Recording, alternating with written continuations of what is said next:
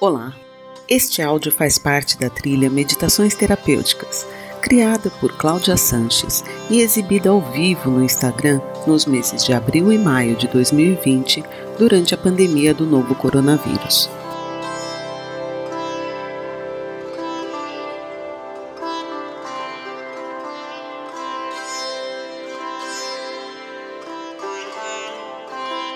Vamos lá falar dessas coisas delicadas.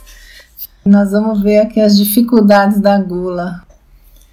Vocês viram que eu mudei, né, para para meditação terapêutica, né? Que a Isabela ofereceu, sugeriu, enfim, ela inventou esse nome e eu adotei, porque é isso, não é só meditação, isso também é uma terapia, enfim, então virou uma meditação terapêutica mesmo, né?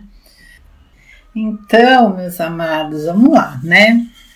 Começar como a gente está abrindo então um estudo do que é chamado na psicologia de eu inferior, e eles realmente têm um peso na nossa personalidade, na nossa mente, até eu diria uma autonomia na nossa mente, né?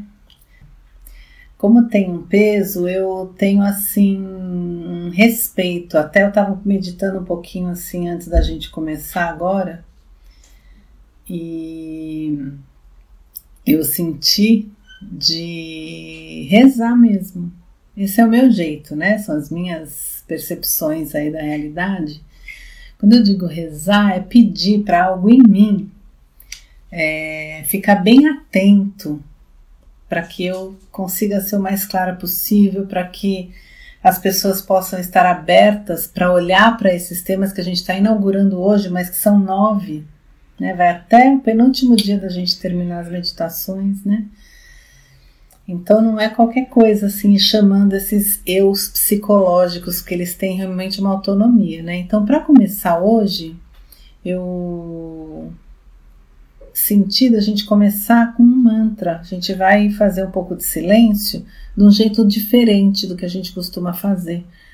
A gente vai ficar em silêncio naquela posição então, né, confortável, você ali observando a tua respiração, né, é, tentando ficar o mais presente possível e prestando atenção nesse mantra que a gente vai ouvir. A gente não vai ouvir ele inteiro, os mantras em geral são bastante, muitos minutos, a gente vai ouvir um pouquinho, mas é um mantra para Ganesha, que segundo lá o panteão hindu é um, um deus é uma força que está dentro de nós que retira os obstáculos.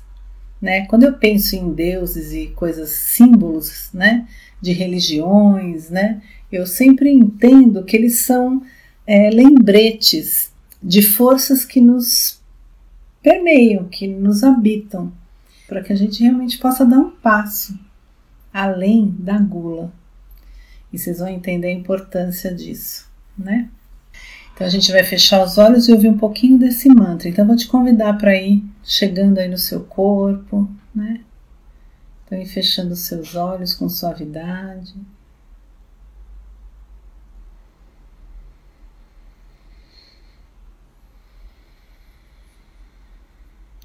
Fazendo algumas respirações conscientes.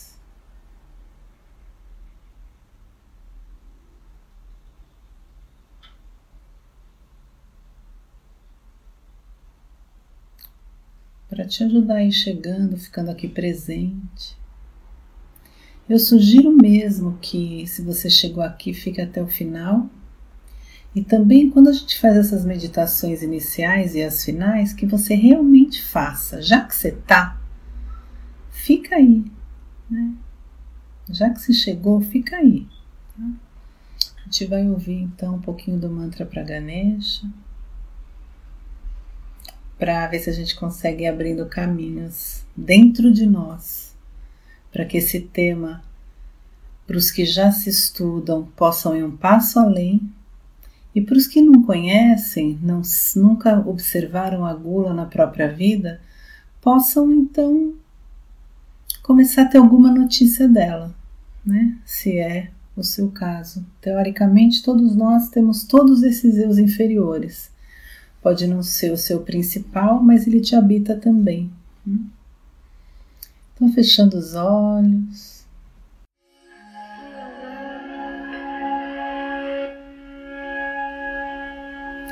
Você só presta atenção na letra, se quiser repetir mentalmente pode ser, porque é bem simples, tá?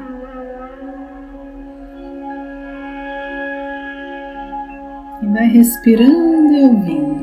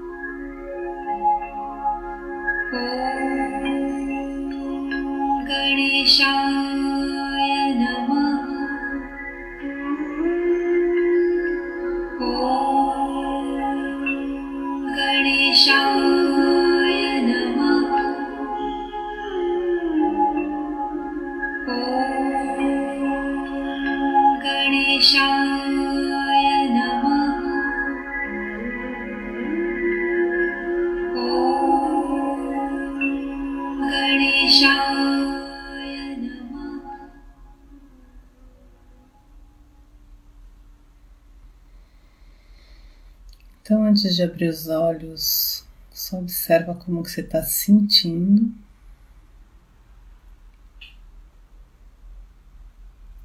E aí, então, faz uma respiração profunda e pode abrindo seus olhos.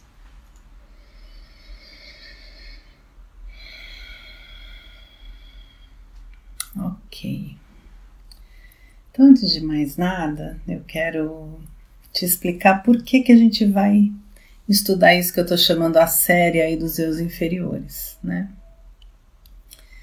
A gente vem durante aí já, nem perdi até a conta já, mais um mês, mais ou menos, né? É, trabalhando, olhando, buscando compreensão do que a gente está chamando aqui de iluminar a escuridão, né? Então, nos últimos dias aí da semana passada, a gente estudou, ou eu tentei trazer da maneira mais clara que eu pude, a, o observador. Depois dele, eu falei, antes disso, da máscara, o observador, o, o eu, o tirano. E o que, que eu estou querendo então? Né? Eu estou querendo te dar informação, conteúdos que você possa se observar, saber o que observar, na verdade, né?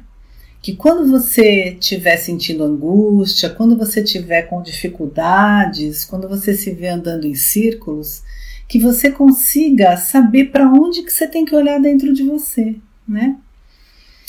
Então, o eu, o tirano era um ponto importante porque ele nos paralisa, enfim, né? A gente já estudou ele um pouco. Obviamente, eu não estou aqui, né, fechando nada, são pinceladas, como eu já venho dizendo para vocês, né? A máscara também eu tentei te explicar de onde ela vem, para que, que ela serve. E aí, uma outra coisa que deixa muito a gente na escuridão são esses eus psicológicos. Na verdade, eles são essa manifestação da nossa maldade. Hum. E conhecê-los é realmente, lembrando que a gente não muda o que a gente não enxerga, né? Conhecê-los é um passo importantíssimo para você iluminar sua sombra, para pegar a manifestação dessa sombra na sua vida. Entendendo como sombra tudo aquilo que está atrás da máscara aquilo que você entendeu que se você mostrasse para o mundo, o mundo não ia gostar de você. Então, a todo custo, a gente fica escondendo essas coisas do mundo, mas elas ficam se manifestando na nossa vida, né? De uma maneira é, sorrateira, né? Subliminar. Então, é, para a gente estudar essa sombra, existe essa metodologia que são as matrizes desses eus psicológicos, as matrizes da sombra, né? Que são os eus inferiores. Eles são nove. É, eles têm uma ordem por densidade, o que, que é mais fácil de você perceber e o que, que é mais difícil de você pegar. Né? Eu, vou seguir essa ordem específica mesmo.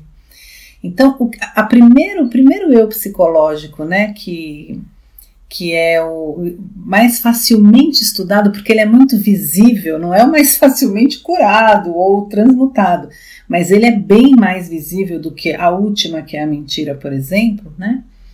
É a gula. E esse é o eu, né? Tem uma frase atualmente aí que é o meu lugar de fala, né? Acho que é essa frase, meu lugar de fala. E eu posso falar da gula assim, porque eu estudo ela na minha história, na minha vida há bastante tempo. E ela tem muitos, muitos infinitos aspectos, né?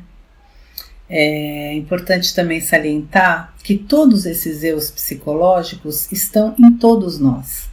São manifestações de todos nós. Todos nós temos, em algum nível, em alguma área da vida, um eu psicológico é, eu inferior, né?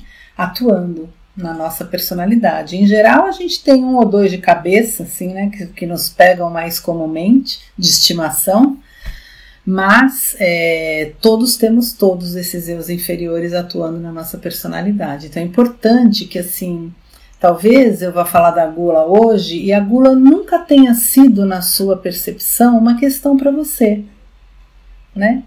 Porque a gula ela está muito conectada teórica, assim, né, num senso comum, com a comida em si.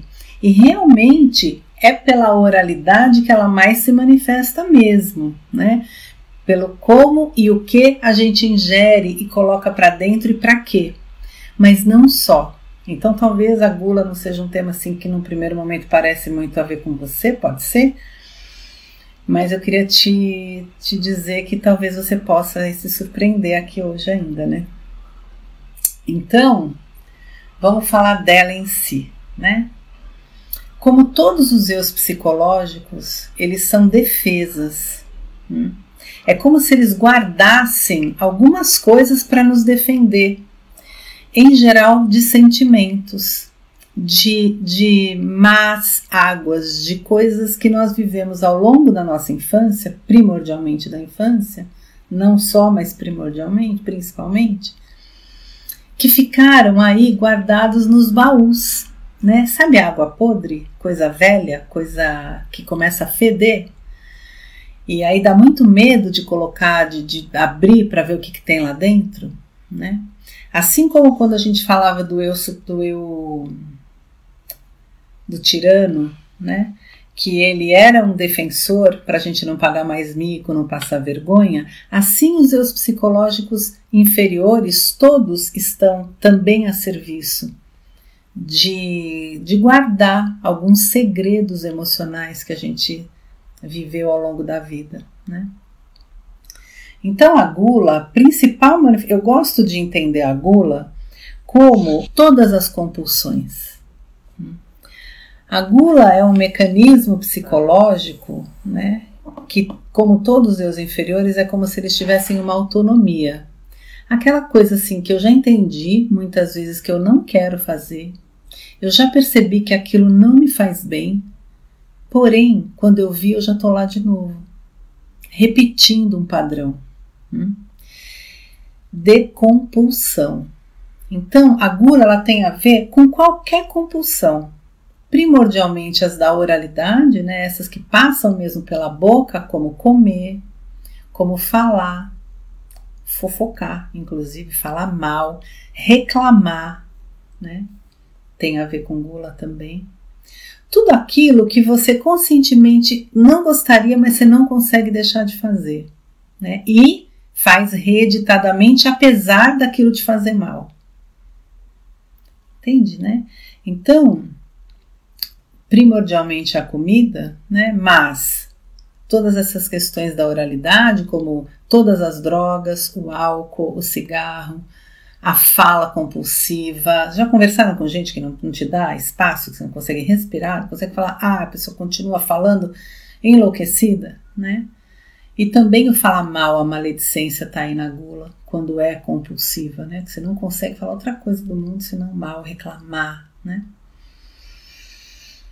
Mas e as outras compulsões, né? Talvez você não se encaixe nessas diretamente da, ligadas à oralidade, à tua boca, né? Do que você coloca para dentro com a boca. Mas a leitura compulsiva, né? Os devoradores de livros, de textos, é, tem uma atualmente já de bastante tempo uma compulsão que ela é coletiva e que agora na quarentena ela está estourando, ganhando talvez de todas as outras junto com a da comida em si, que é da internet, que é essa compulsão na distração da mente, da consciência, da presença, melhor dizendo, né? A internet está aí nas paradas de sucesso da gula nos últimos tempos e agora na quarentena, então, né? Todo fazer compulsivo tá aí na gula também. É, a masturbação e toda a sua compulsão por pornografia também está na gula. Então, toda compulsão, né?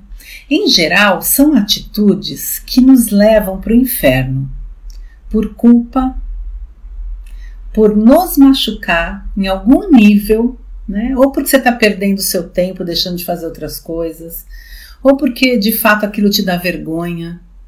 Você tem que esconder, como a pornografia, por exemplo, né? É, ou porque faz mal para o teu corpo mesmo, né?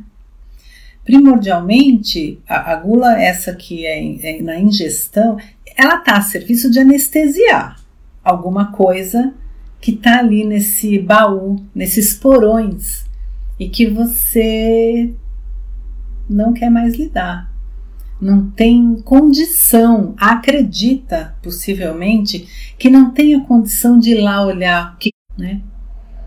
É um amortecedor. O excesso de exercício é outro, é outra quando é compulsivo, enfim, né? É outra questão da gula, outra manifestação da gula. A, a gula, ela é, ela não é causa, ela é consequência, ela é sintoma. E por que a gente perde muito tempo assim querendo esconder, com vergonha, com culpa? Por isso que eu falo que ela leva a gente para o inferno, né? Ela traz sensações de impotência, eu quero e não consigo fazer diferente. Ela é bem visível. Se você estiver atento, você vai se pegar fazendo coisas que você não queria fazer e se sentindo mal por isso. Em geral, para você mesmo, né? É uma, é uma auto-maldade a gula, porque você ou está perdendo seu tempo ou sua energia, ou está se colocando em situações onde você se envergonha daquilo e vai sentir culpa, e isso gira a roda para você de novo ter que amortecer esses sentimentos, e aí você repete.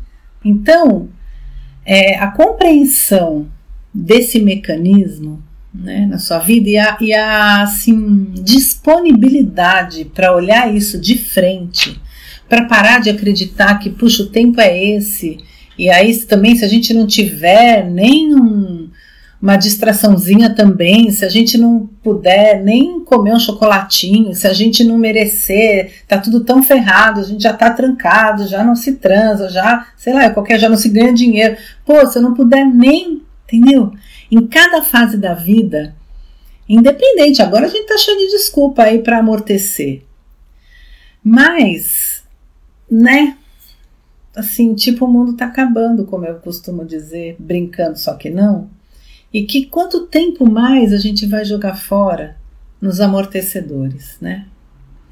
Em geral, as emoções que estão ali embaixo da gula, né, que estão sendo soterradas, tentando, que a gente está tentando soterrar com a gula, muito possivelmente elas realmente foram muito duras mesmo para uma criança que não tinha ferramentas para lidar, que ainda não tinha, né, nem armadura né, para se defender. E, e, que ali realmente esses eus inferiores eles foram possibilidades de sobrevivência, né? Eu vou dizer de cadeira aqui, né? Eu tenho clareza que se eu não tivesse usado amortecedores para sobreviver à minha angústia infantil, eu não estaria aqui contando, falando dessas coisas para vocês que, que acontece? Se eu não tivesse tido esses amortecedores na minha história, eu não sei se eu estaria aqui, né? Com clareza de raciocínio, né? Mas tudo aquilo que nos faz mal, em algum nível, não é saudável, né? Porque a questão não é o comportamento em si, e sim o que, que você está querendo esconder com esse comportamento, compreende? Esse é o ponto, né? A gente vai reeditando sim as dores da infância na vida adulta. Só que na vida adulta a gente já tem mais condição de compreender e de passar, de atravessar essas dores da rejeição, dos abandonos. Né? Enquanto a gente fica se defendendo e não querendo voltar nessas emoções, o que acaba acontecendo é que a gente reedita elas e para sempre no mesmo lugar. E abortece, porque sente que não tem condição de lidar. Então, por que, que é importante a gente olhar para esse comportamento da gula na nossa personalidade? Porque ela, porque é sintoma, porque ela vai, ela está escondendo alguma causa dessa compulsão, alguma dor, né? Deixa eu dizer uma coisa importante, difícil, mas importante sobre a gula. Ela está totalmente conectada com a sexualidade, né? Compreender que ela é um sintoma é importante.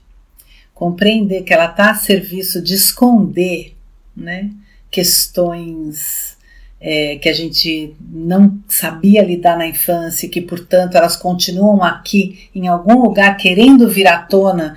E quando alguma coisa no meu mundo hoje acontece, cutuca aquela dorzinha que eu tinha lá da infância e eu infantilmente acredito que eu ainda não tenho condição de fazer nada com essa dor, e aí eu só amorteço, que foi o que eu consegui fazer ali em outros momentos, eu estou só reeditando. É importante perceber isso. Mas é importante também, para ficar essa, essa informação, talvez, para a maioria por enquanto, que a gula está totalmente conectada com a repressão sexual. A gula e a luxúria, que é um outro eu psicológico inferior. É, é difícil a explicação dessa conexão, mas tem a ver com prazer. Tem a ver com já que a minha energia sexual, que é uma energia vital, foi sendo bloqueada, e aí cada um vai ter uma história, mas desde pequenininho a gente já começa a ser reprimido, né? É como se ela tivesse uma, um desejo de dar vazão pela oralidade para ter o prazer imediato. Compreendem? A energia vital, que é a energia sexual, desde pequenininhos a gente vai sendo através da repressão, da repreensão, dos moldes, a gente vai tendo que encolher essa energia. Hum? E ela passa a não ter mais vazão. A gente vai colocando máscaras, inclusive, na nossa vida sexual. A gente pouco pode ser espontâneo para ter prazer com o que a gente realmente gostaria de fazer e ter prazer, né? Livre. Então, a gente começa a compensar, né? Quanto maior a, a, a compulsão, maior a repressão sexual. Fica com essa informação. Para você fazer estudos de como que tá a sua vida, né, sexual.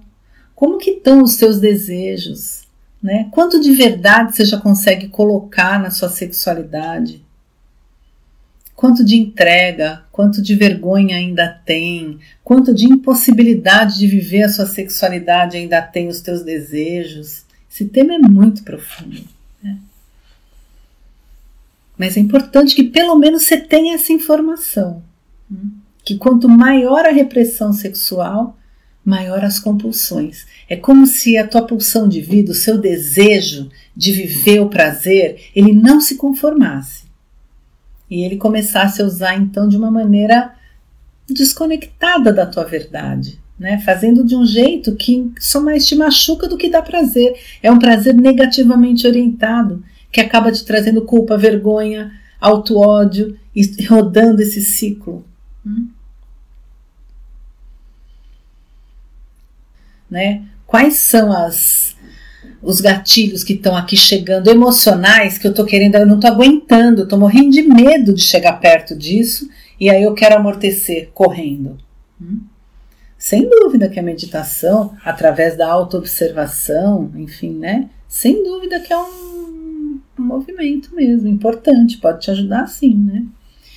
Muitas vezes, se você já está nesse trabalho há um tempo e tal, às vezes para atravessar esse vale aí de, de sentimentos, de, de podridão dos, dos labirintos aí do inconsciente, às vezes você precisa de uma ajuda também. Alguém segurando sua mão para atravessar, né? Ajuda terapêutica mesmo, eu tô falando, né? Para você ter coragem de abrir a caixa preta, né? E ver o que, que tem lá dentro. Então, queridos, né? É, essa informação aí, né, talvez dê um frio na barriga de você começar a, a se sentir, né, é, a, a, ter essa notícia que tem a ver com a sexualidade, né, que tem a ver com a energia sexual reprimida, represada. Então, às vezes, você está aí tentando cuidar da sua dieta, você está há muito tempo assim estudando a nutrição e a autossabotagem da, da dieta da segunda-feira, que só na terça já passou e parará quando você está cuidando só do sintoma, sem compreender o que, que tem atrás dele, que são sentimentos muito doloridos, muito, muito, muito doloridos, né? Que estão precisando ser olhados mais de perto. E até por estar tá na fase oral, em geral está realmente lá na primeira infância. Então, às vezes, você já se estudou bastante. Tem gente aqui que já se estuda bastante tempo, né? É, e você já visitou esses porões, já abriu a caixa preta, já mapeou, fotografou de close, já entendeu coisa pra caramba, né?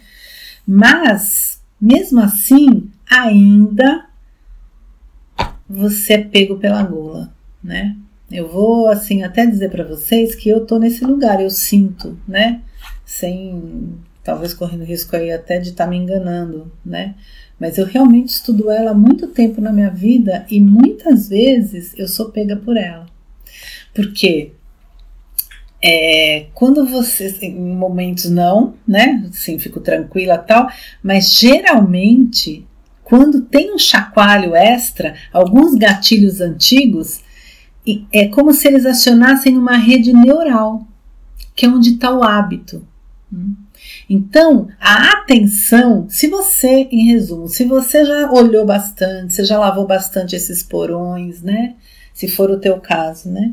E você entende que já viu bastante mesmo de por que as coisas acontecem, o que, que a gula escondeu durante tanto tempo, por que tanta anestesia, se você já chorou, já escreveu carta, já queimou na fogueira, já, enfim, jogou nas águas, um monte de emoção aí guardada do teu sistema tal e mesmo assim você ainda se pega na gula, é, é importante você compreender que também, imagina assim, que é uma água que está sempre passando naquele mesmo percurso do rio, né? E então tem um vício que está na rede neuro, neurológica mesmo, né? Tem um conjunto de neurônios que são acionados dependendo de um estímulo emocional. E aí a reação, se não tivermos atentos, vai fazer a gente cair. E se você não estiver atento mesmo, você cai e já cai no ciclo de novo da culpa, do auto-ódio, da vergonha, da impotência, nossa, do não merecimento, porque eu tô aqui ainda que eu não caí. A gentileza some nessa hora, né? Então, é esse cuidado, inclusive com todos os erros que a gente está inaugurando hoje, né? De compreender que você não é só isso. Mesmo se estiver começando a olhar para a gula, por exemplo, né? Essa gentileza no processo, né? É difícil mesmo, você não é incompetente, não. Não é fácil a gente ficar presente nesse mundo, né? Não é fácil a gente ficar presente para fazer as escolhas conscientemente e não reativamente, né? Então, meus amados, assim, é muita gentileza com a nossa sombra, né? Ter essa compaixão assim com a nossa ignorância, ter essa humildade sabe? De a gente realmente poder, se você já viu, olhar de novo, se você não viu, né? Começar assim a, a querer compreender melhor essas compulsões, né? É um processo, né? O processo de autoconhecimento ele não é qualquer coisa, né? Você tem que ter um, um desejo mesmo de, de conhecendo, uma curiosidade né? Uma curiosidade com gentileza. Para você não cair na chibata lá do eu idealizado, então eu sou essa incompetência, e aí você vai ficar rodando em círculo nos ciclos infinitamente. Sem compaixão, sem autocompaixão, sem compreender que esses eus inferiores eles foram os nossos aliados para a nossa sobrevivência, a gente não quebra o ciclo. No fundo, é só o amor que vai salvar a gente mesmo. Amor, inclusive, por esses eus, às vezes, nas pessoas ao nosso redor, que nos cutucaram, né?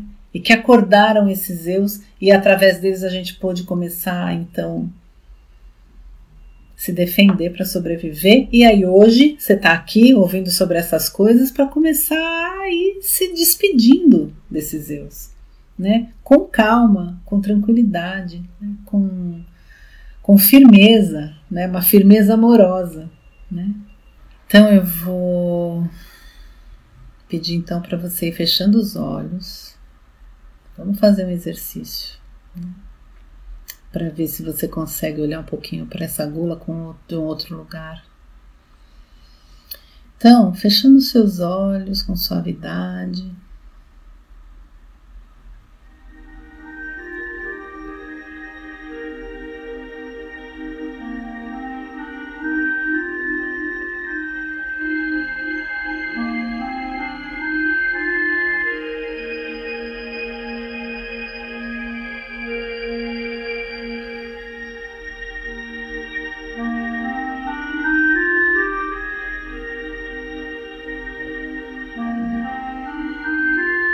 Então vai só respirando e relaxando seu corpo.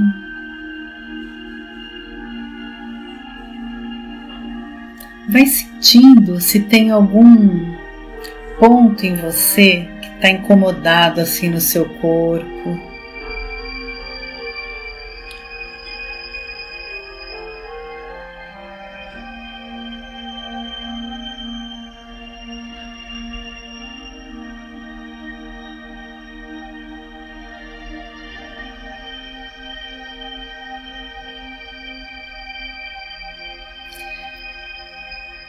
Procurando intuitivamente nas tuas sensações, na tua consciência, depois do que você ouviu aqui agora. Qual a compulsão que você sente que está presente no teu sistema?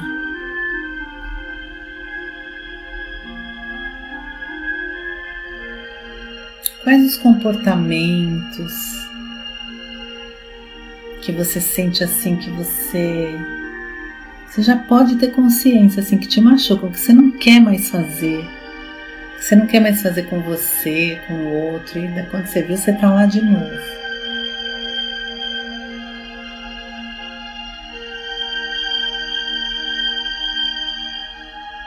Vamos entrar em um, mesmo que tenha vindo uma lista, pense em um. Não se distrai com culpa, né?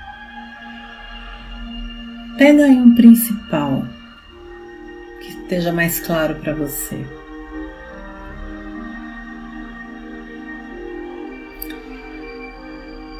E vamos tentar olhar agora aqui intuitivamente, né? Confiando assim numa guiança do seu eu observador, consciente. Quais podem ser os gatilhos para esse comportamento? Solidão, sentimento assim de impotência quando você não está conseguindo fazer o que você queria, frustração. Aí você precisa usar esse comportamento para aliviar essa tensão. Ansiedade, uma pressa de realizar, e aí o tempo não vai no teu ritmo, e aí você vai ficando angustiado, angustiada. talvez tristezas, sensação de inadequação.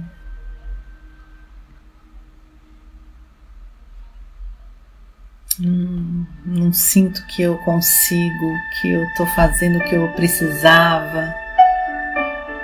Impotência, sabe? Talvez rejeição. Acorda isso em você. Tédio,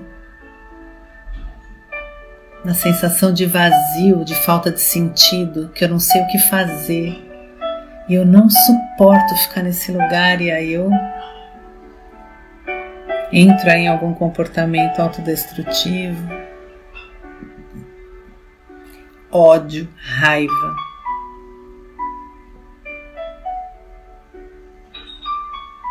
Qual será a emoção que a sua compulsão quer esconder?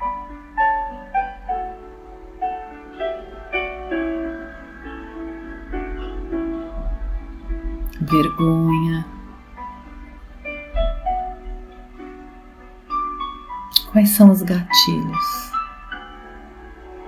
emocionais?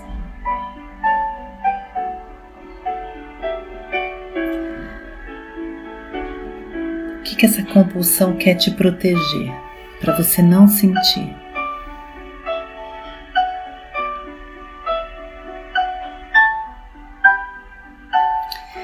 E aí, a pergunta que eu queria deixar aqui para você é: será que essa emoção não é antiga na tua vida? Essa sensação de falta de sentido, de solidão, de tristeza, de raiva, de medo de inadequação, de não ser bom o suficiente, de não saber para onde ir, de estar tá perdido. Será que ela não está lá desde a tua infância?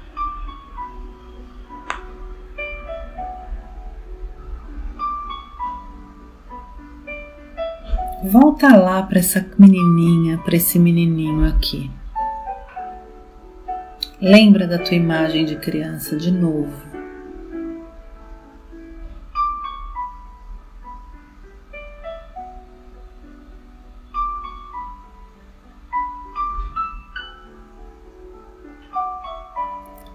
que, que era mais difícil para essa criança lá no seu passado.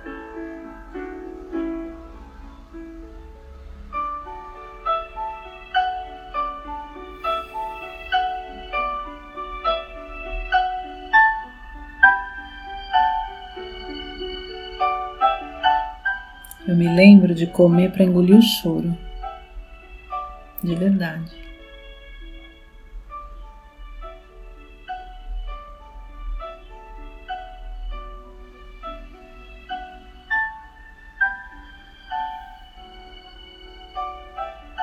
medo, tristeza.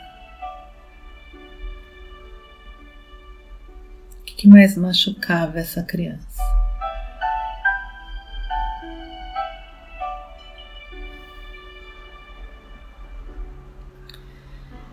tendo consciência dessas emoções. Né?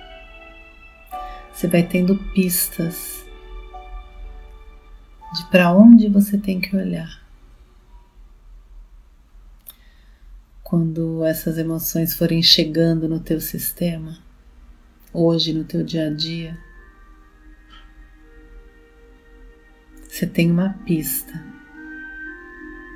Não tem uma receita de como evitar a compulsão. O que você vai ter são pistas do que não você não precisa mais se distrair. E automaticamente, cuidando da causa, o sintoma vai diminuindo.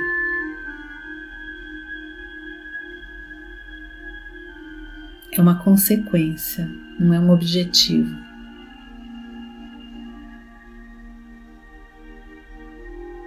Conforme você vai entrando nessas emoções, tendo coragem, porque é um adulto hoje, de entrar nessas emoções, olhar para elas de frente, tédio, tá, tô com falta de sentido, tô triste por quê?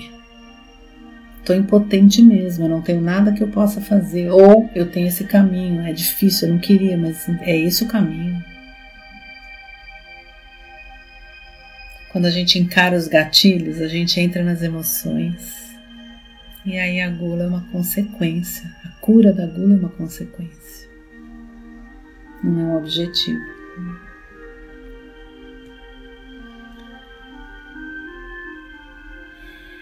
Ok.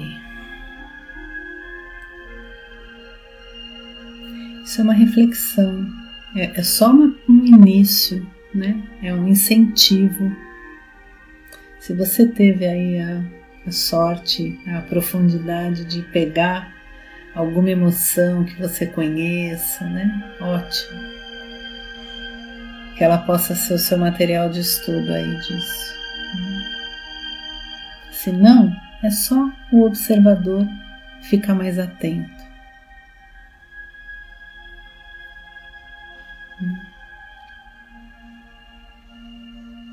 Com gentileza, lembra dessa palavra.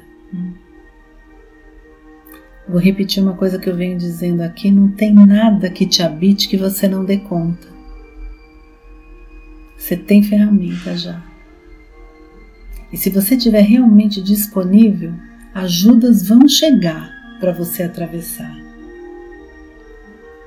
Então não se intimide. Firmeza na sua caminhada.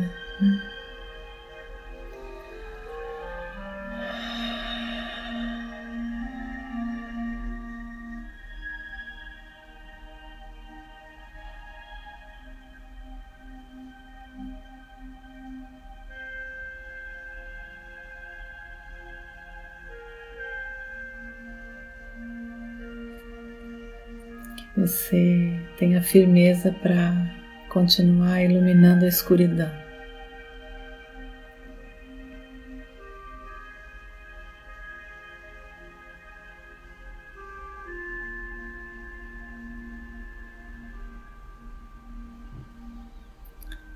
Devagarinho aí você pode abrindo seus olhos, fazendo uma respiração mais profunda.